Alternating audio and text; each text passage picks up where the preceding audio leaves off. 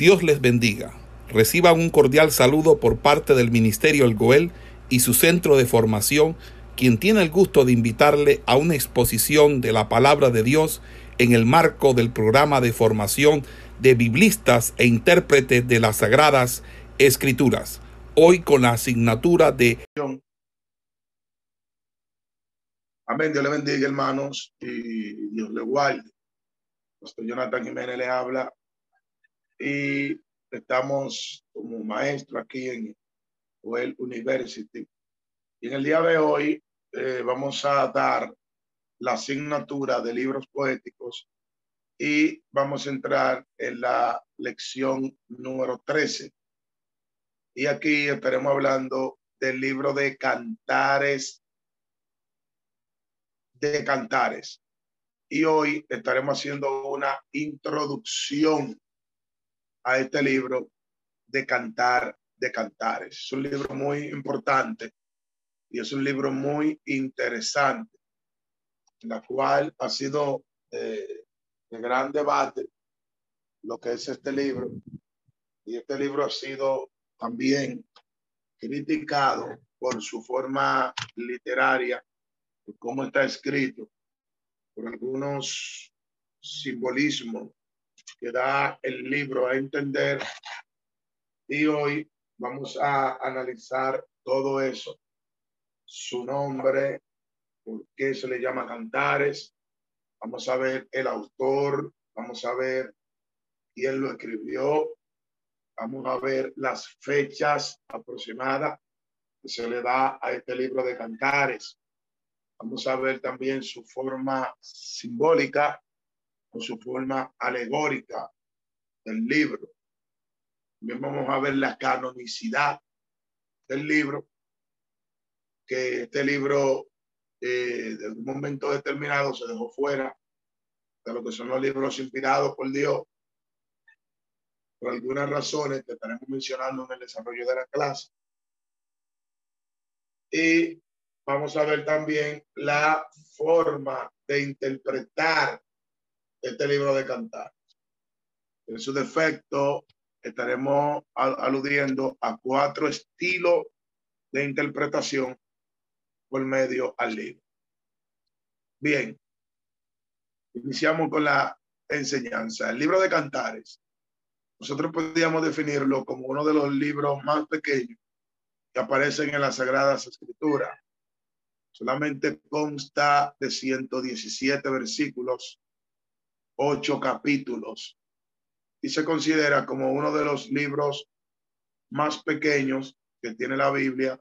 Entre ellos hay unos cuantos más, pero Cantares es uno de los más resumidos. También el libro de Cantares es uno de los más difíciles de interpretar y también ha pasado a ser uno de los libros más populares dentro de lo que es el pensamiento judío y añado el pensamiento cristiano. Es popular por su forma eh, erótica, por así decirlo, de composición, donde vemos el amado dedicándole palabras de amor a la amada. Y vemos a la amada dedicándole palabras de amor al amado a pesar de que es popular, este libro de cantares se considera como lo más difíciles de interpretar porque a la hora de nosotros interpretar los textos sagrados, que consideramos que cantares está dentro de los textos sagrados, nosotros no podemos interpretarlo de manera erótica o de manera sensual o que los textos nos aludan a lo que es la sexualidad, sino que la forma correcta de interpretar el libro de cantares tiene que ser con alegoría o simbolismo. Y es importante entender eh, a qué se refería el amado y a qué se refería la amada en relación a la, eh, la unidad o el trato que tiene Dios con Israel Cristo con su iglesia. Mayormente, Para poder interpretar este libro de manera correcta, debemos relacionar el amado con Jehová y tenemos que relacionar a la amada con Israel. También relacionamos al amado con Jesús y la amada con la iglesia. De esta manera, nosotros podemos unificar que los textos sagrados están emitiendo un sentido simbólico. Repito, debemos interpretar y razonar que los textos sagrados de Cantar de Cantares están emitiendo un sentido simbólico y se relacionan con la unión mística del creyente con Cristo o de Jehová con Israel. Hablar de unión mística, palabra mística, tiene que ver con lo espiritual, viene de misticismo, tiene que ver con el mundo espiritual. Por eso hablamos de la unión mística porque Dios es espíritu y los eh, creyentes son humanos. La unión espiritual entre Dios y el creyente. Bueno, Pablo habla un poco de esta unión mística en Primera de Corintios, su capítulo 16.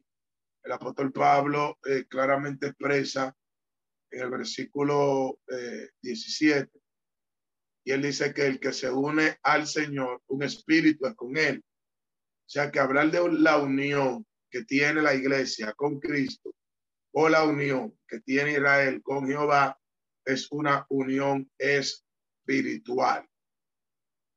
Algunos eh, predicadores citaron estos libros de cantares y lo usaron de manera eh, abierta eh, por, por, ejemplo, ahí tenemos al teólogo Bernardo de Claraval. Él hizo 86 sermones basados en el libro de Cantares de Cantares y su obra aludida está eh, reservada y aprobando que Cantar de Cantares eh, es un libro inspirado. Un chino llamado Hudson Taylor, eh, que fue el fundador de la misión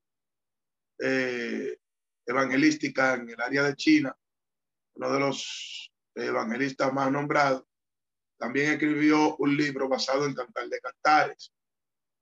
Y él interpretó lo que es la relación que tiene Cristo con la iglesia con lo que dice Cantares. También tenemos a uno de los eh, predicadores más populares, llamado Carlos Espurio, que se, a él se le denomina el príncipe de los predicadores, se cree que fue uno de los evangelistas o los predicadores que más repercusión tuvo en su época, también inspiraba eh, su predicación en el libro de Cantares.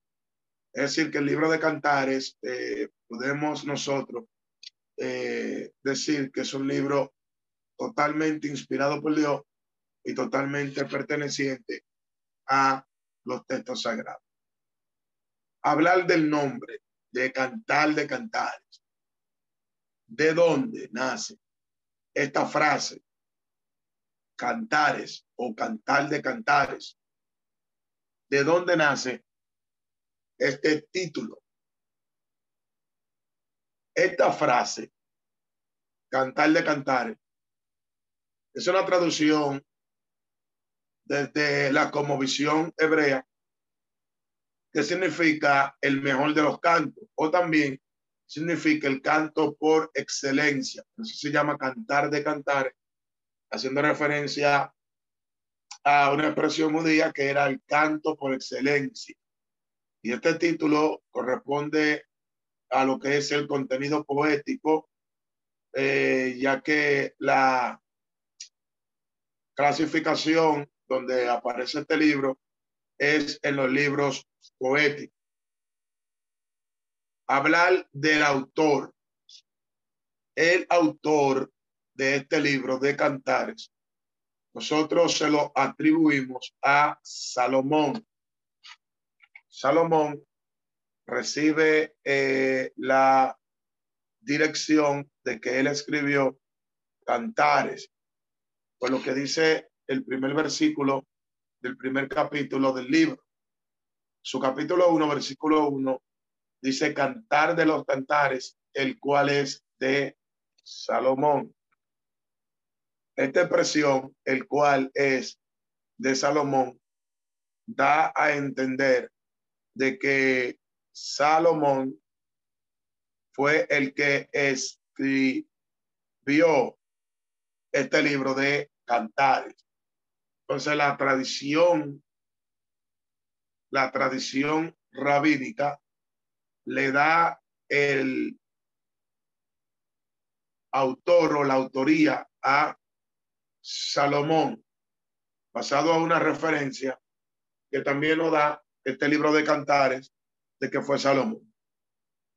Cantares capítulo 1, verso 5, dice, Morena soy, oh hija de Jerusalén, pero codiciables, como las tiendas de Sedar, como las cortinas de Salomón. Aquí aparece el nombre de Salomón por segunda vez, haciendo referencia a que él lo escribió. Cantares capítulo 3, versículo 7, dice, He aquí, es la litera de Salomón, sesenta valientes la rodean, de los fuertes de Israel. Aquí nuevamente el texto bíblico menciona el nombre de Salomón, haciendo referencia de que él lo escribió. Cantar el capítulo 3, verso 9 dice, el rey Salomón se hizo una coraza de madera del Líbano. El texto bíblico vuelve a hacer alusión a Salomón como de que el escritor tenía conocimiento de este rey. Cantar el capítulo 3, verso 11 dice, salid, oh doncella de Sión, y ved al rey Salomón con la corona con que le coronó su madre en el día de su desposorio y el día del gozo de su corazón. Aquí aparece nuevamente el nombre de Salomón.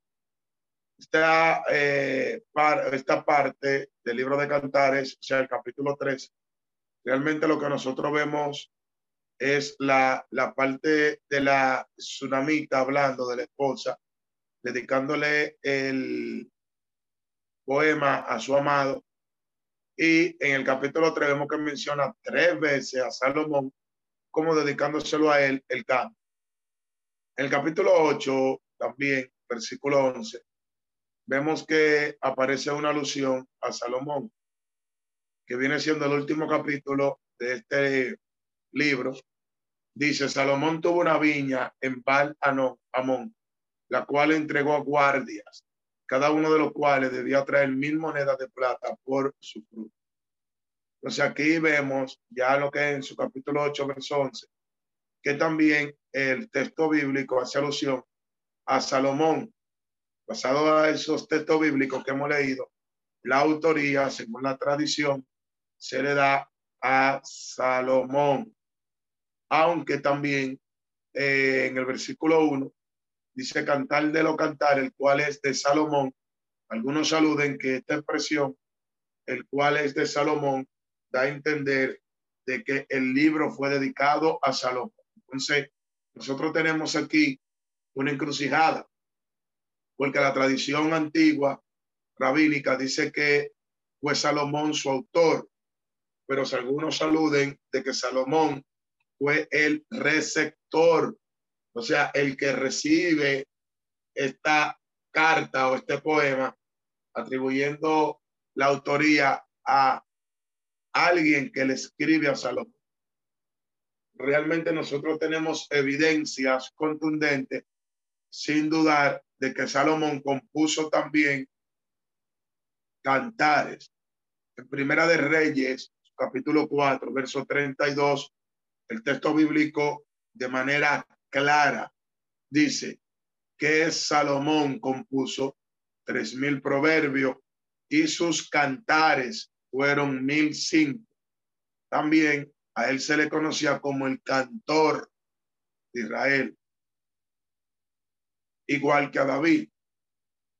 Entonces, eh, Salomón sí escribió cantares, basado a Primera de Reyes 4.32. También eh, Salomón tenía conocimientos de plantas, de animales, y aquí en este libro de cantares, él hace referencia a estos tipos de árboles y a estos tipos de animales con, con un manejo extraordinario de lo que es la sabiduría que Dios le había dado a él. Y aquí en este libro de Cantares, él menciona los cedros del Líbano, menciona algunos animales como la paloma, la gaviota. Eran animales eh, que Salomón tenía total conocimiento. En Primera de Reyes, capítulo 4, verso 32, Salomón eh, habla acerca de estos, del cedro del Líbano, y eh, alude a tener conocimiento de lo que son algunos animales. Además, también este libro de cantares presenta eh, algunas áreas geográficas que es mencionada en el libro. Cuando hablamos de áreas geográficas, estamos hablando de ciudades que fueron, son, fueron mencionadas en este libro de cantares. Y esto indica de que el que lo escribió conocía la geografía totalmente de Palestina y de Siria, que rodeaba la ribera del Mar Muerto y todas estas eh, áreas geográficas, la gran mayoría estaban rodeadas de montañas eh, que eran conocidas como el Líbano, y aquí favorecía totalmente la composición del libro. Por ejemplo, Salomón menciona eh, a Sarón, que Sarón era una ciudad, capítulo 2, verso 1 de Cantares. Menciona el Líbano, que eran unas áreas montañosas. Eso está en el capítulo 3, verso 9, capítulo 4, verso 8, capítulo 4, verso 11 y capítulo 4, verso 15 de Cantares. También vemos que Salomón menciona varias ciudades como Amana, Senir y Hermón. Eso está en el capítulo 4, verso 8 de Cantares. También menciona una ciudad llamada Tirsa, capítulo 6, versículo 4 de Cantares. Menciona Damasco, capítulo 7, verso 4 de Cantares. Menciona el Carmelo, capítulo 7, versículo 5 de Cantares. Entonces, eh, basado en esta área geográfica de Palestina o estas ciudades, que son mencionadas por lo que es Salomón, nosotros podemos entender de manera clara de que el que lo escribió conocía estas áreas geográficas de manera perfecta. Por eso la menciona. ¿Y qué más? Que Salomón, que tenía el manejo total de lo que eran esas, esas áreas de Palestina hablar de la fecha de lo que es el libro, las fechas. Eh, algunos aluden a que el libro tiene algunos vocablos griegos, algunos vocablos persas, algunos vocablos arameos. Y estos eruditos sugieren que el compuesto del libro se originó en el tiempo intertestamentario. ¿Qué es el tiempo intertestamentario? Es el tiempo en el cual Dios no habló a su pueblo durante 400 o 500 años, que se conoce como el tiempo del silencio, donde se originaron algunos eventos eh, en la historia del pueblo de Israel, como la eh, situación con los macabeos, y la situación con Antíoco Epifame, que fue uno de los acontecimientos más repercutentes o que repercuten dentro de lo que es la historia, ya que Antíoco Epifame, creo que segundo, sacrificó un cerdo dentro del templo y trató de parar los sacrificios, los sacrificios y se tituló Antíoco Epifame como un prototipo de lo que es un anticristo. Pero no solamente pasaron esos eventos, Ahí tenemos a Alejandro Magnum, que gobernó. Ahí tenemos a Seleucida, que también gobernó. Eh, ahí tenemos a Matatías, que fue el originario de lo que son los macabeos, un sacerdote de esta organización judía. Ahí tenemos a los Herodes, que tomaron posesión también de lo que Israel, que construyeron el templo. También en este tiempo intertestamentario se originaron las sectas como los fariseos, saduceos, como los celotes, como los herodianos, que todo esto eran sectas, inventaron la sinagoga, los púlpitos, los cultos, eh, aparte de lo que es el templo, se inventaron. Y todo eso sucedió en el tiempo intertestamentario.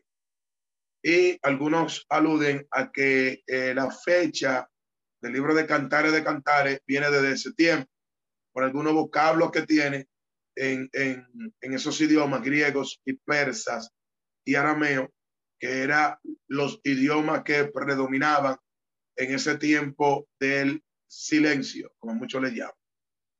Ahora, otra corriente alude a que el argumento lingüístico que tiene este libro de cantar no tiene que remontar al tiempo intertestamentario, sino que viene de la época de Salomón, entre los años 971 al 931 antes de Cristo. Esa fue la fecha donde Salomón gobernó en Israel, del año 931 eh, al 971 antes de Cristo, lo cual no se explica algún uso de palabras hebreas que trae lo que es el libro de Cantares. Entonces, en cuanto a la fecha de este libro, eh, algunos aluden a que fue en el tiempo intertestamentario, en el año 300 antes de Cristo, pero la alusión más clara de lo que es este libro de Cantares en cuanto a su fecha eh, es en el año 971 al 931 antes de Cristo, que fue el tiempo en que Salomón gobernó y reinó en Israel. Hablar del tema de este libro. El tema principal de este libro de Cantares. Nos damos cuenta que el tema es un idilio de amor y cortejo entre dos personas que están enamoradas. De manera literal, Salomón y la tsunamita. Era alegórica o simbólica, Jehová con Israel o Cristo con la iglesia. Entonces, desde un principio, nosotros podemos ver que este libro lo que está hablando del amor que siente un hombre a una mujer. Eh, y este amor se remonta en todos los lugares de Israel. Por ejemplo, en el libro de Cantares, dice que el amor está entre los rebaños de los pastores. Cantares capítulo 1, verso 8. También dice que el amor está en las calles de la ciudad de Jerusalén. Cantares capítulo 3, verso 2. También dice que el, el amor está en los jardines, en las viñas en los campos, en las casas, en los jardines, Cantares capítulo 1, verso 16, en las viñas, Cantares capítulo 2, verso 4, en los campos, Cantares capítulo 3, verso 4, y en las casas, Cantares capítulo 7, verso 12 y verso 13. Entonces, el, el, el impulso de lo que es el amor reflejado en todas las áreas de las ciudades, en el campo, entre los rebaños de los pastores, en la ciudad, en las viñas, en los jardines, en las casas, por las plazas, en las calles. El amor predomina en lo que es este libro. Podemos decir que el tema principal de este libro de cantares, eh, podríamos decir que es el amor, donde vemos el impulso irresistible eh, que hay entre el hombre y una mujer y se define la palabra amor también como el acto sentimental de expresar los sentimientos cuando dos personas están enamoradas. Entonces, en forma de diálogo, de diálogo, en el libro vemos como, como un monólogo o varios monólogos donde cada uno de ellos se presenta como dedicándole a su pareja palabras hermosas. Salomón le dedica palabras a la sulamita, la sulamita le dedica palabra a Salomón, expresando que el amor debe ser mutuo, no solamente de una parte, sino de ambas partes. Porque Salomón le, la elogia y ella lo elogia a él. Eh, Salomón dice, ella es mi amada y ella dice, él es mi amado. Entonces el tema del amor eh, se encuentra aquí reflejado de manera contundente en lo que es el libro de Cantares. En su canto de amor, antes de tomar, por así decir, posesión de la muchacha, es decir, casarse, el amante le llama cuatro veces novia mía. Este término novia mía expresa el acto de compromiso que tiene una mujer antes de casarse con un hombre o viceversa. Un hombre, el acto de compromiso que tiene eh, con una mujer antes de casarse. Y de ahí alude a la palabra novio o la palabra novia, que da a entender un compromiso entre dos personas que se aman y se quieren. Bien, entonces el, el, el poema aquí o el cántico de amor no solamente se refleja entre esposos, sino que Salomón remonta su cántico a recordarle a la esposa cuál es una mitad de que eran, de, que antes de que se casen, de que eran novios. Eso lo tenemos en Cantares, capítulo 4, del versículo 8 al 12. Y se repite cuatro veces la expresión novia mía. Entonces, eh, también vemos como la, la tsunamita describe gráficamente eh, lo que es la belleza del amor y la esposa recalca lo que es la exclusividad de este sentimiento. Y ella le llama, mi amado es mío y yo suya. el capítulo 2, verso 16. También eh, ella expresa y dice que no despertéis ni hagáis velar el amor hasta que quiera. el capítulo 2, verso 7. Entonces no solamente vemos al novio o a Salomón diciendo la novia mía, sino vemos a la, esposa diciendo, mi amado es mío y yo suya, haciendo una proclama de que hay un amor mutuo, ya que este es el tema principal de lo que es este libro de cantar. Hay algo importante que también nosotros debemos eh, recalcar en el libro de Cantares, es que en el capítulo 8, versículo 6, eh, y versículo 7, vemos cómo ellos proclaman la fuerza abrumadora del amor que ellos sentían el uno hacia el otro. Por ejemplo, dice que el amor es fuerte como la muerte y dice también que las muchas aguas no pueden apagar el amor que ellos sienten.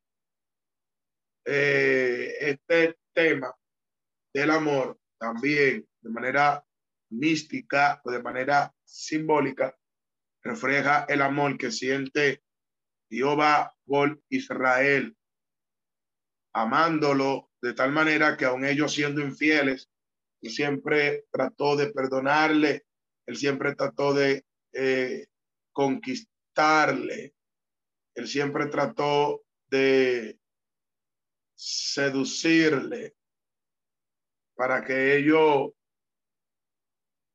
vuelvan a Yahweh o vuelvan a Jehová y se vuelvan a Él. Y volviéndose a Él, ellos podrían disfrutar nuevamente de lo que es el amor que sentía Dios por ellos. Entonces, aquí en este libro de lo que es Cantares, nosotros vemos que el tema principal es el amor. Y el amor, según el apóstol Pablo, en sus cartas apostólicas, enseña que el amor es el vínculo perfecto y que el amor no dejará de ser, enseñando de manera clara que todo pasará, pasará en la profecía, cesarán las lenguas, pero el amor nunca dejará de ser. Entonces, este es el tema principal que revela el libro de Cantares, reflejando lo que es el amor, el amor. Y también nosotros podemos ver estas expresiones de amor que están redactadas en el más elevado estilo poético, ya que este libro es considerado como de entre los libros poéticos, es decir, de poemas que aluden totalmente a lo que es eh, el amor. Bien, vamos a hacer una pausa. Pueden parar la grabación.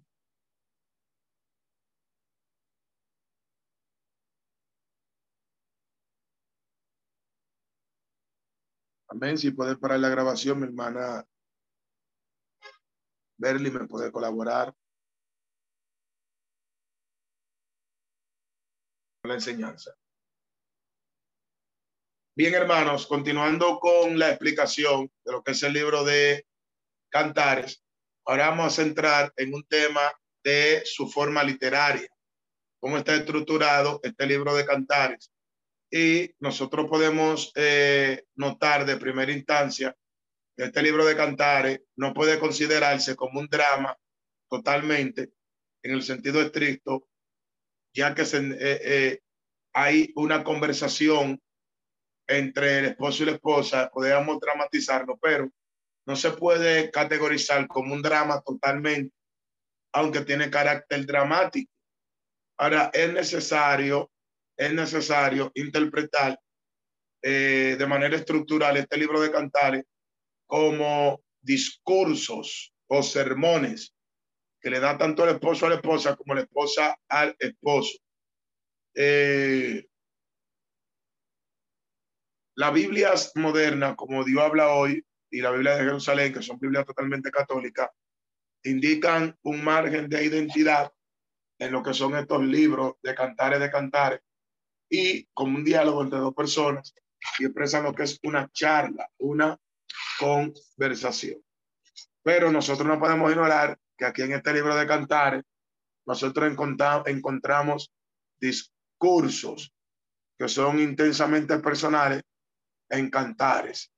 Y aquí vemos que estos discursos están relacionados a los amantes eh, a los amantes, el esposo y la esposa, pero esta conversación se remonta no solamente al esposo y la esposa, sino que vemos que son mencionadas las doncellas.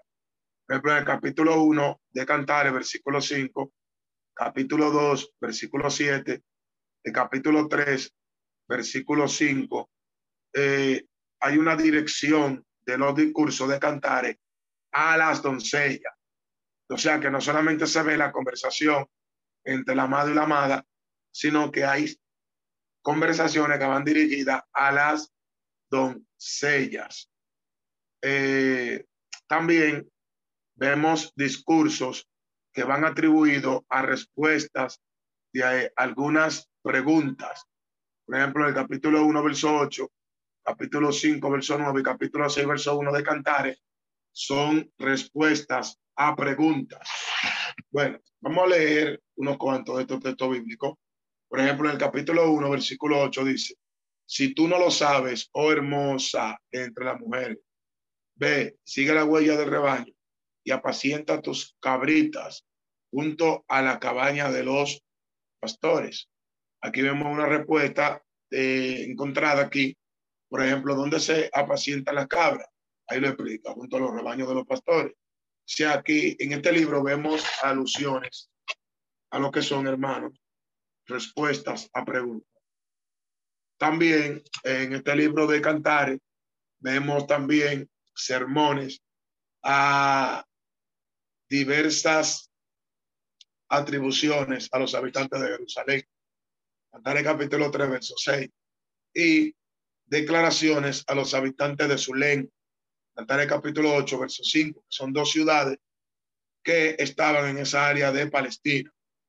Entonces ya nosotros vamos, vamos observando que su forma literaria del libro de Cantares no solamente una charla entre el novio y la novia, sino que este, este escrito repercute a también a más personas a recibir, eh, a recibir charlas como en forma de discurso. Entonces, hermano, repito, en su forma literaria, este libro de Cantares no se limita a una conversación de un esposo y una esposa, sino que se expande y va más allá y le da mensaje a la doncella, le da mensaje a los habitantes de Jerusalén, le da mensaje a los habitantes de Zulén, trae respuestas a algunas preguntas que era eh, habitual en esos tiempos. Eh, y no es algo dramatical, de que un hombre y una mujer solamente hablan, sino que encontramos diversos discursos en este libro de Cantares. También en su forma literal, literaria, su obra, esta obra literaria, eh, presenta expresiones de amor que están redactadas en metáforas o imágenes simbólicas que saturan las descripciones de los amantes y su amor. Por ejemplo, ellos hablan de la viña, la fuente, el jardín. Esto simboliza a la joven. Habla de la viña, simboliza a la joven. Cuando habla de los frutos, las flores, el vino, la leche, la miel, es para describir la belleza de ellos, tanto de la mujer como la del hombre. Y por medio a estos símbolos de los frutos, la miel, la leche, presenta la delicia y el gozo del amor. Entonces, vemos que aquí en este libro de Cantares, vemos alusiones simbólicas, alegorías. El autor, en este caso Salomón, emplea delicadeza a la hora de hablar a su amada y describir cosas íntimas. Si nosotros notamos, este libro de cantares evita algunos términos vulgares o demasiado excitantes que rebajarían el nivel de la inspiración de los textos.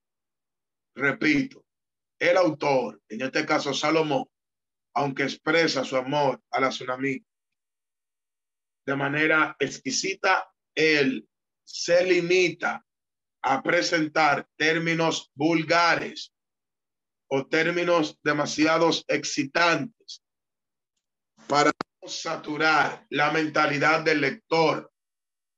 Aunque hay algunos detalles aquí en el libro de Cantares que habla de la pierna, su cuello, el pozo y todas estas partes, sus pechos, sus ojos, y se puede interpretar como eh, un término vulgar, pero no es así. Por ejemplo, él dice que eh, su cuello es como la torre de David, que sus dientes son como ovejas tranquiladas, eh, sus pechos que amamantan, ¿verdad? Nosotros debemos de interpretar todo esto de manera simbólica y no aludir a lo excitante. Relacionándolo con la unión que hay entre Jehová e Israel, cuando hablamos de piernas, sus piernas, está hablando de la firmeza que debe tener. Los pies representan firmeza. Cuando habla de los pechos, está hablando de el alimento natural que le da la madre a sus hijos, los pechos que alimentan, que amamantan a los bebés. Cuando habla del cuello, está hablando de estar velando, de estar atento, de estar en actitud de advertencia firme también. Y cuello erguido también representa firmeza. Cuando habla de los ojos, se refiere a la visión que debe tener la iglesia o Israel, su defecto. Entonces, eh, nosotros debemos entender que esta eh, poesía o este poema de cantar no es, no es, repito, una escritura vulgar ni una escritura excitante o sensual, sino que tiene figuras que dan alusión a la relación que tiene que tener eh, el esposo y la esposa. Por ejemplo, aquí el escritor, eh, hablando un poco de lo que es eh, el sexo, él habla de esto diciendo, por ejemplo, en el capítulo 2, verso 16, dice, él me apacienta entre lirios, están en la cama. El capítulo 4, verso 16, dice, venga mi amado a su huerto y coma su dulce fruta. También dice, he recogido mi mirra y mis aromas, he comido mi panal y mi miel, mi vino y mi leche he bebido. Cantaré capítulo 5, verso 1. Estas expresiones hacen alusión a lo que es la intimidad sexual, pero no lo hace de manera vulgar ni de manera sensual. Entonces, eh, la forma literaria de, de este libro se expresa en símbolos también. Hablar de la canonicidad de este libro de cantares, la canonicidad. Quiero definir esa palabra, la palabra canon, que es la palabra originaria, viene de la palabra caña de medir o cinta de trazar y también significa regla. Repito, la palabra canon significa caña de medir, significa cinta de trazar y también significa regla. Y de la palabra canon viene la palabra canonicidad. Y viene la palabra canónico, que son palabras que se derivan de la palabra canon. La palabra canónico y canonicidad vienen de la palabra canon. Y el canon es una regla, una medida, significa caña de medir.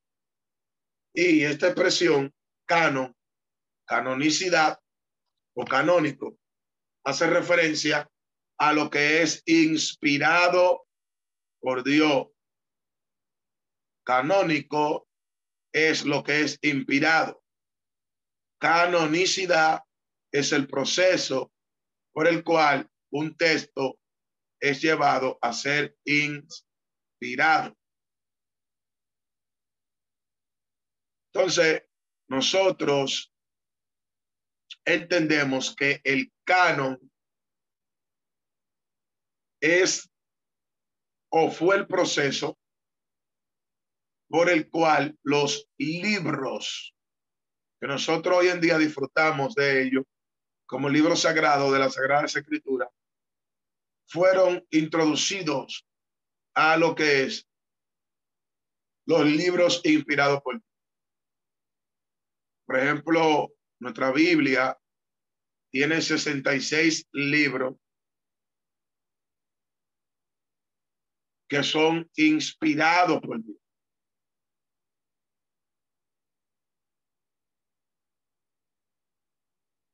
y existieron dos concilios, el concilio de Yarnia y el concilio de Alejandrina. Y en estos concilios fue donde se canonizaron los libros sagrados. Y este proceso de canonización, según la tradición, se cree que los judíos buscaron seis ancianos de cada tribu de Israel para examinar los libros sagrados y de ahí llevarlo a la canonicidad. ¿Cuántas tribus tiene Israel? Doce tribus. Doce por seis son setenta y dos. De cada tribu buscaron seis ancianos. Si son doce tribus, estaríamos hablando de setenta y dos ancianos. Y de ahí es que viene la septuaginta de la reunión de estos 72 ancianos. que tradujeron la Biblia al idioma griego de la que estaba escrita en hebreo. Entonces, el canon es lo que diagnostica si un libro es inspirado o no es inspirado por Dios. Y este libro de Cantar de Cantares tuvo dificultad para entrar en el canon sagrado. Algunos judíos o cristianos de la antigüedad dudaron en introducir este libro de cantares en el canon sagrado. El canon sagrado era lo que daba la autoricidad o la legalidad de que los libros fueran inspirados por Dios. Y lo que ellos consideraban que no eran inspirados, ellos sacaban del reglón de los libros inspirados y le llamaban libros apócrifos, que significa que no son inspirados.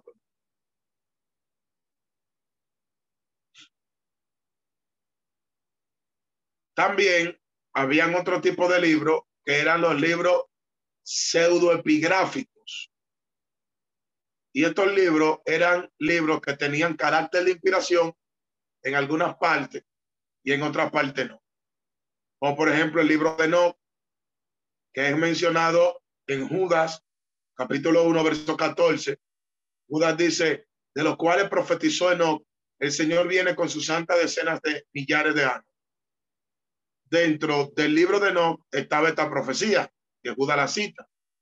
Lo que de entender que el escritor de Judas tenía conocimiento de este libro de Enoch pero, sin embargo, el canon no introdujo el libro de No, porque el libro de No era pseudo epigráfico, que era apócrifo, pero tenía parte de inspiración.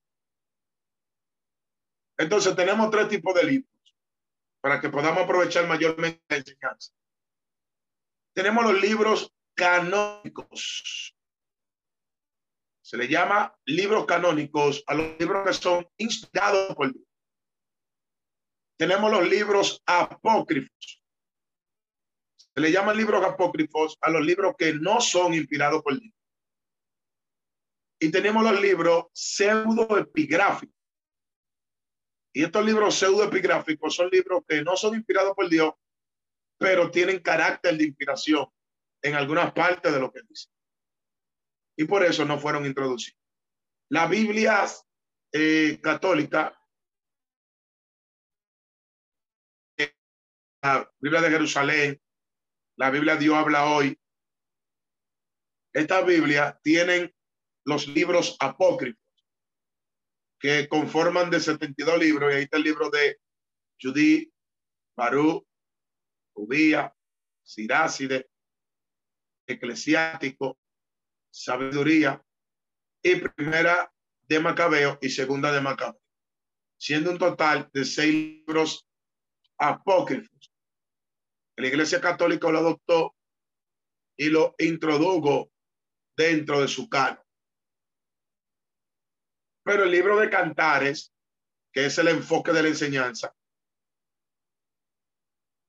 hubo dificultad para la canonicidad de este libro de cantar. con toda su hermosura, con toda su expresión simbólico de amor, uno de los rasgos que dificultó para que este libro esté dentro de lo inspirado era que el nombre de Dios no aparece en el libro. Pero no solamente en el libro de Cantares, sino en el libro de Esther también vemos la falta del nombre de Dios. No aparece el nombre de Dios en el libro de Esther, que también este libro de Esther tuvo dificultad para su canonicidad. Igualmente que el libro de Eclesiastes. No aparece el nombre de Dios. Ni dice nada acerca de la instrucción religiosa. La instrucción a Dios. Entonces, este libro de cantares, nosotros tenemos que entender que es un libro que a pesar de que es inspirado por Dios, este libro de cantares no menciona la palabra Dios ni tiene instrucciones religiosas y por eso eh, los judíos, los ancianos que tenían la responsabilidad de canonizar los libros y decir lo que eran inspirados, lo excluyeron. Además, este libro de cantares tenía un, un lenguaje apasionado de la intimidad de un hombre y una mujer. Y eso fue chocante ante el pensamiento radical de algunos judíos, que consideraban que era una falta de respeto hablar esos temas sensuales y por eso no lo introdujeron en el canon. Nosotros debemos entender que ellos están tomando esa actitud por su cultura y su época en esos tiempos remotos. Pero en nuestra mente occidental y la mente oriental, nosotros sabemos de que este libro no tiene ningún tipo de gravedad o vulgaridad, sino que expresa el amor del hombre y la mujer, pero no es vulgar. Otra cosa que queremos exhortar también Y es que, aunque el libro no menciona a Dios, eh, no fue aprobado. Y esa discusión tardó alrededor del año 90 después de Cristo en el concilio de Yania.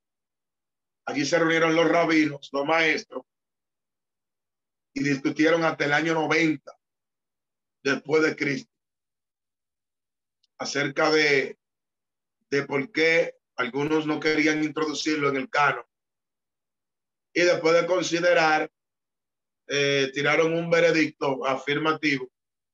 Entre ellos estaba el rabí Judá, el rabí Joseph y, y rabí Akiva, que eran rabinos de alta importancia dentro de lo que son el mundo judío para la canonización. Y estos rabinos fueron lo que afirmaron que el de Cantares debe estar en el canon hebreo. Y por, por lo menos el rabí Akiva afirmó y dijo que el mundo entero no vale lo que vale el día que el libro de Cantar de Cantares fue entregado a Israel. Entonces debemos entender que Cantar de Cantares es un libro sagrado, es inspirado por Dios.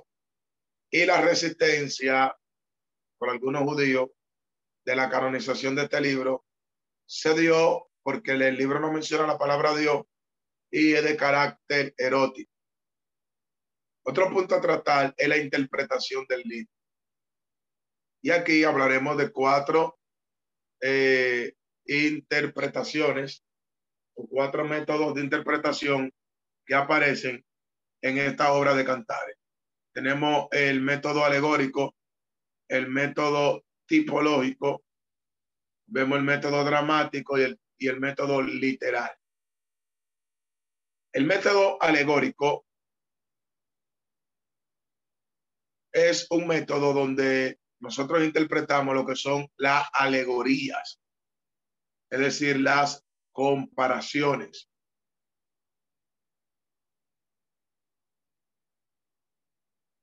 La única forma que llevó a que este poema de Cantares entrar en el canon fue su interpretación alegórica. Repito, los rabinos que aceptaron este libro en el canon lo hicieron por la interpretación alegórica, ya que ellos interpretaron estas expresiones de amor y estas expresiones eh, sensuales se derivan de lo que es la relación simbólica o alegórica que tiene Jehová con Israel. Entonces, los partidarios de este método alegórico arguyen que muchas veces el Antiguo Testamento está formado de alegoría. Como por ejemplo, Dios compara a su pueblo como una esposa y él se compara como el esposo. Y eh, de manera alegórica representa la unión de Dios y su pueblo como un matrimonio. Eh, vemos que la potencia de Israel es representada alegóricamente como una fornicación. Dios le llama ramera a Israel, Dios le llama fornicaria, Dios le llama adúltera en relación a la adoración a los ídolos. Esto es lo que es la interpretación alegórica, una alegoría, una comparación. El Nuevo Testamento también tiene alegoría y presenta la figura del matrimonio entre la relación de Cristo y la iglesia. Estos son eh, alegorías.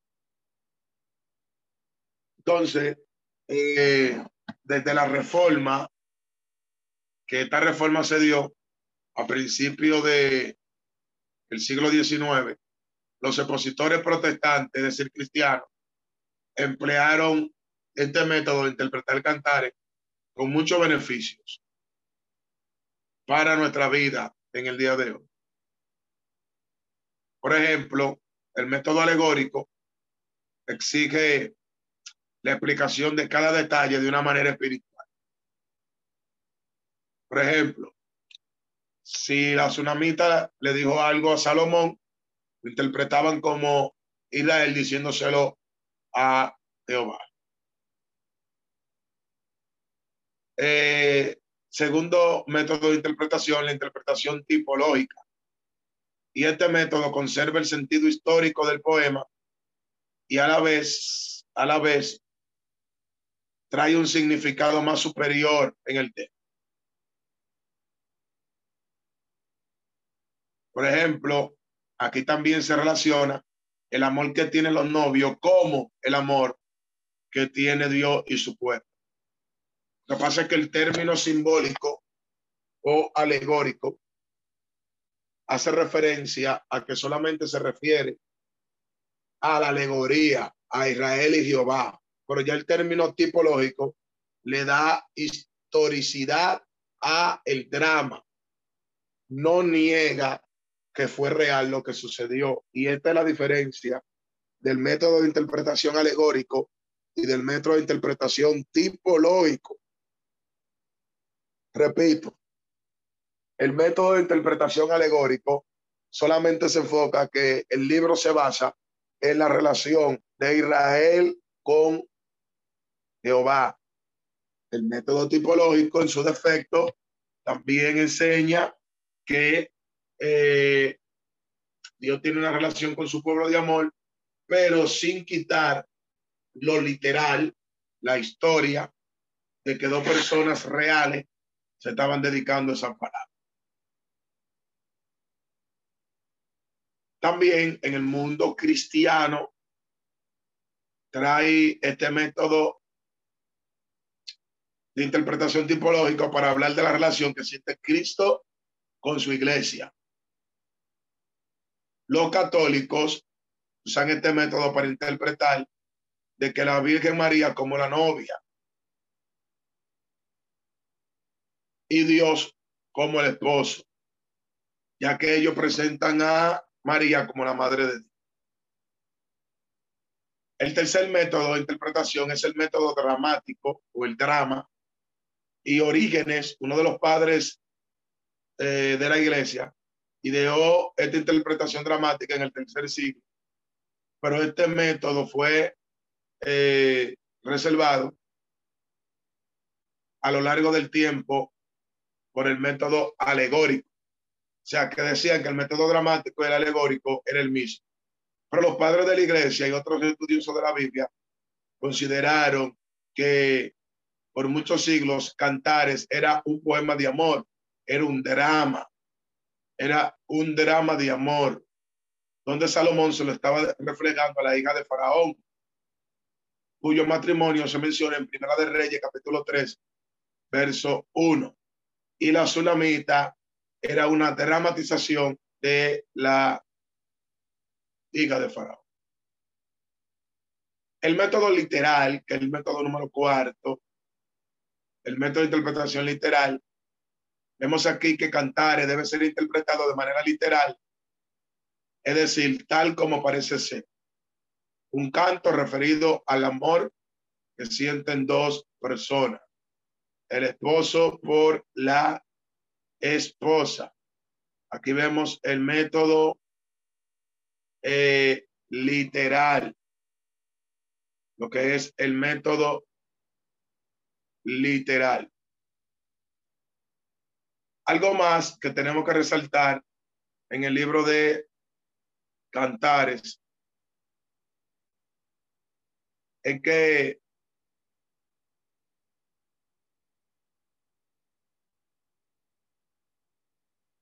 es que en su cultura o su contexto cultural,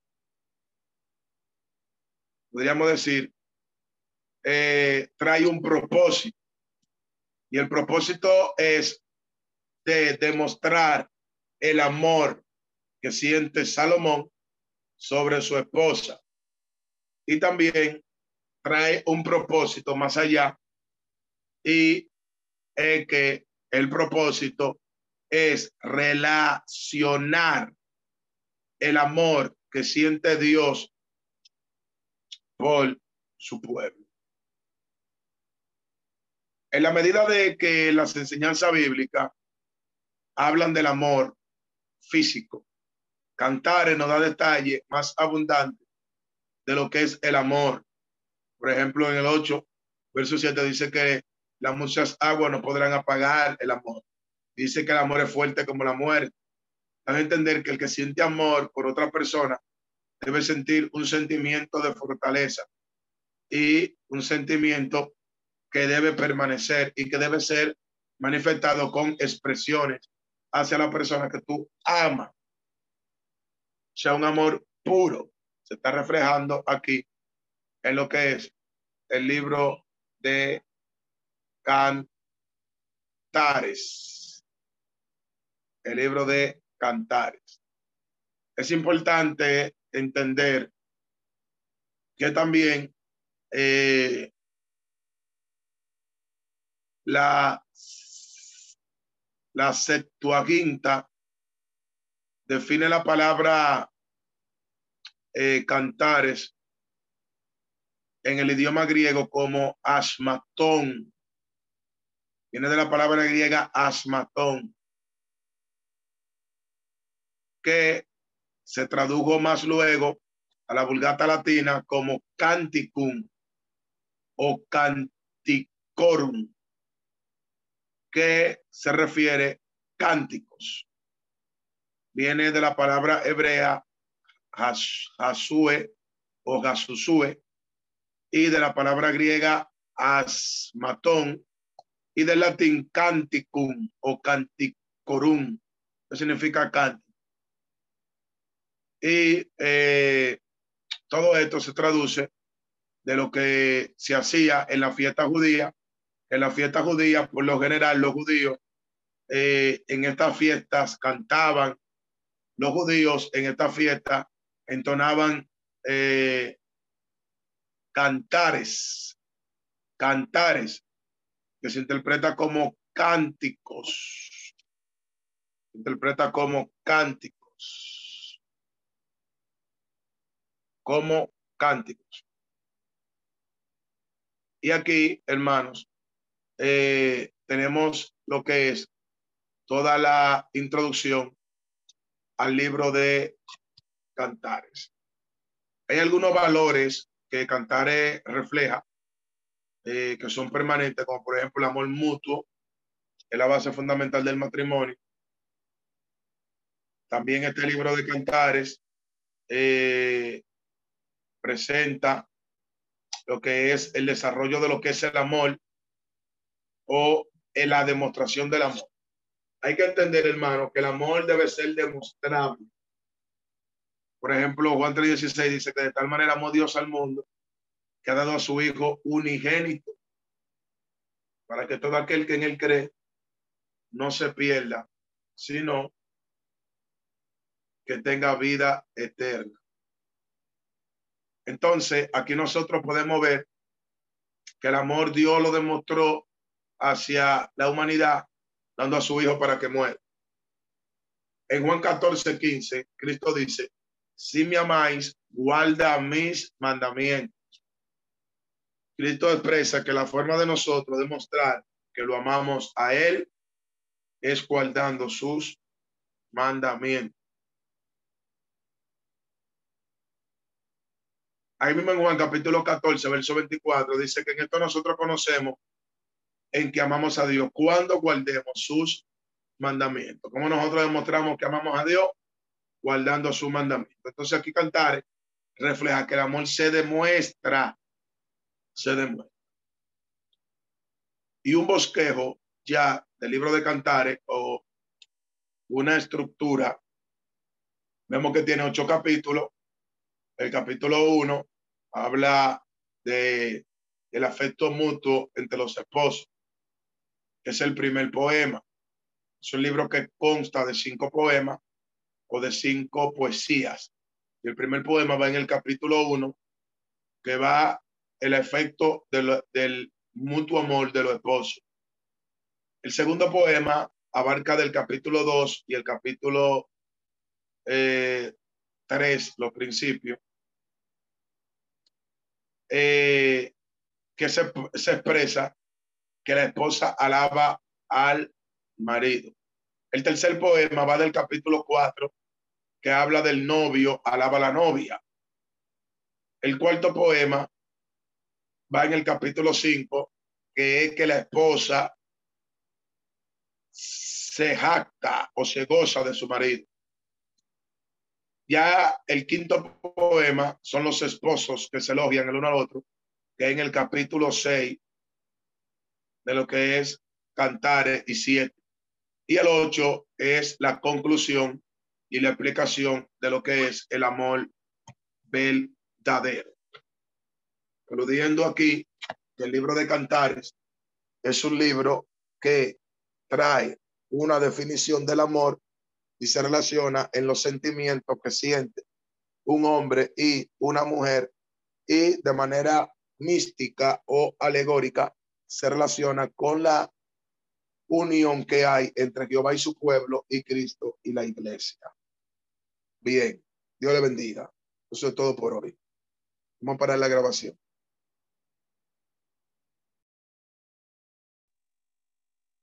Van a verle, me puede colaborar, puede parar la grabación.